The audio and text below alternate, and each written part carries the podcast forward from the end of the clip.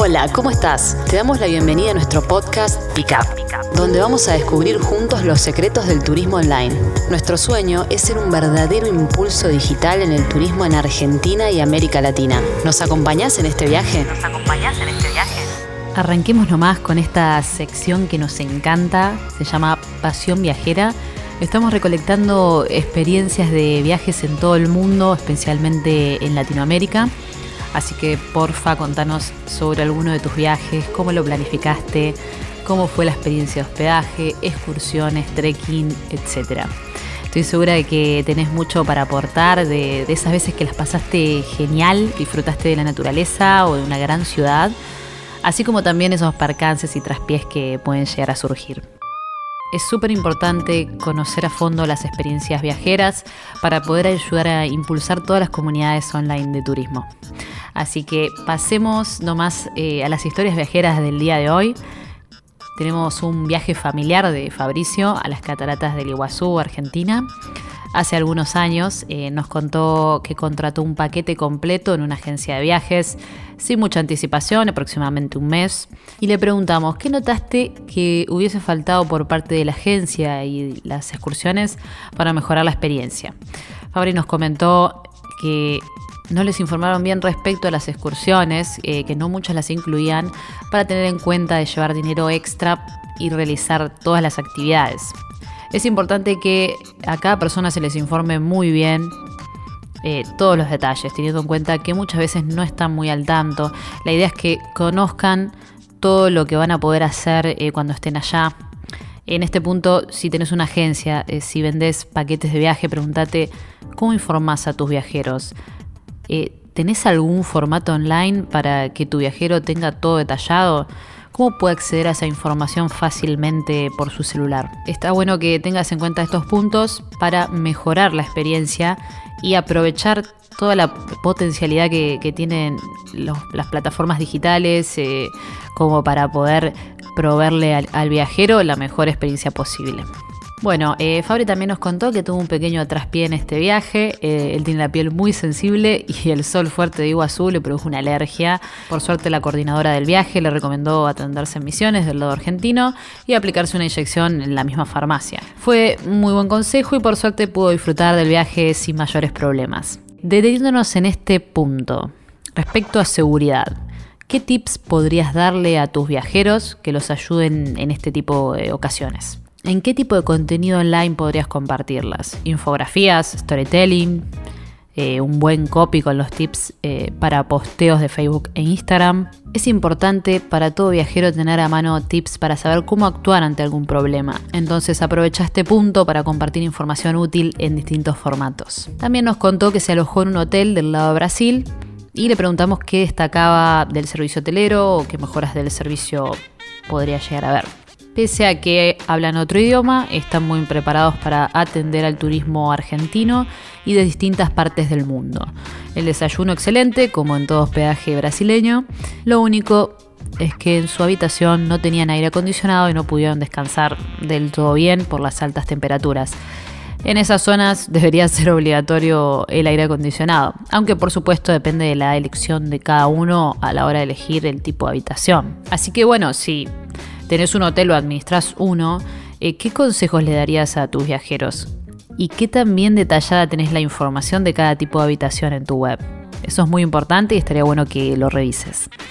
Finalmente, Fabri nos comentó que todo en Iguazú está muy preparado para el turismo porque se trata de uno de los atractivos más importantes que tenemos en ambos países. Eh, y bueno, fueron realmente unas vacaciones inolvidables en familia. Muchas gracias Fabri por tu aporte. Bueno, ahora quiero pasar a contarte sobre escapadas de fin de semana. Eh, sí, esas escapadas que hacemos a pocos kilómetros de grandes ciudades. La verdad es que uno no se da cuenta de que sin ir tan lejos tenemos muchos lugares hermosos por descubrir, ideal para desconectarnos, salir de la rutina y, el acelere del día a día. Acá aprovecho a contarte una experiencia propia de no hace mucho tiempo. Eh, fui en pareja a las termas de General Belgrano que está a 162 kilómetros de la ciudad de Buenos Aires, una linda escapada de fin de semana. Alquilamos en un complejo hotelero muy lindo, muy tranquilo, con pileta cubierta y muy cerca del complejo termal.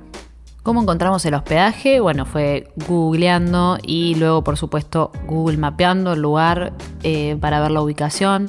Eh, luego revisamos su fanpage y allí encontramos muchas fotos del lugar. Eh, atardeceres muy lindos, la pileta climatizada, el desayuno con ricas tartas y las habitaciones, en fin, eh, muy buenas vistas exteriores e interiores que nos ayudaron a decidirnos por este lugar llamado Complejo San Benito. Luego nos comunicamos por llamada, el teléfono lo sacamos de Google Maps, eh, nos atendieron muy bien y quedamos en ir ese fin de semana. No hizo falta reservar porque no era una fecha especial, así que directamente fuimos. Para este tipo de escapadas no se necesita mucha organización, a menos que seas muy de planificar, pero en mi caso eh, me gusta más bien improvisar las escapadas, cosa que eh, jamás haría en un viaje al exterior, por ejemplo. Lo que he visto en varios hospedajes de este estilo eh, son los carteles de TripAdvisor con el puntaje, lo cual me parece muy bueno porque genera confianza y también fomenta a que los viajeros voten. Eh, ojalá positivamente, si tuvieron una gran estadía. En este caso, si brindas hospedaje, estaría bueno saber y, revisar qué tal están tus puntajes en plataformas como TripAdvisor o Booking y qué tal te va en Google Maps y también ver si tenés una estrategia para fomentar las reviews. Y si no la tenés aún, te recomiendo que lo hagas, eh, puede ser pidiéndole a las personas eh, cuando se retiran si tuvieron una grata experiencia. Agregarlo en alguna tarjeta o enviándoles por mail a su casilla de correo, lo mejor sería las tres en simultáneo.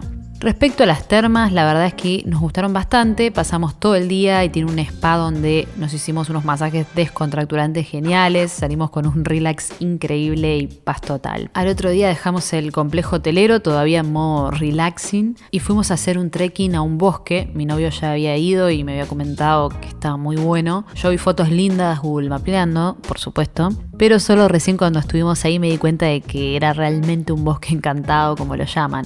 Un verde hermoso cubre el suelo y los troncos de los árboles y el recorrido es bastante grande, así que nos adentramos un buen rato. Solo nosotros estábamos porque con la lluvia de la noche anterior el barro era abundante, un poco nos importó, íbamos caminando muy tranquilamente, tomando mate, sacando fotos y charlando de temas paranormales, de duendes y elfos. En fin, la verdad es que a veces no hace falta irse tan lejos para hacer un lindo trekking en la naturaleza, compartir, relajarse y disfrutar.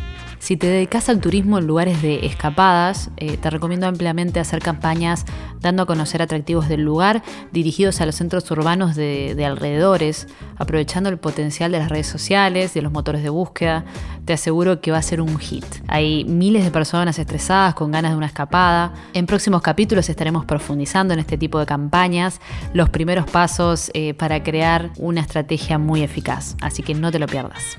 Bueno, ya vamos finalizando este capítulo, espero que te haya gustado y principalmente que hayas tomado nota para agregar a tu plan de acción nuevas ideas y concretarlas en tu comunidad online. Esperamos tus comentarios, dudas, sugerencias en nuestras redes sociales, arroba pickuponline y si necesitas una buena mano digital, acá estamos para ayudarte. Antes de despedirme, por supuesto, la Google mapeada del capítulo de hoy es El Bosque Encantado de General Belgrano en honor a la historia de la escapada de hoy. Si no lo conocías y sos de Buenos Aires o alrededores, agregalo con un iconito verde de lugares por visitar, así lo tenés presente cuando quieras desconectar con un trekking en la naturaleza, realmente me lo vas a agradecer.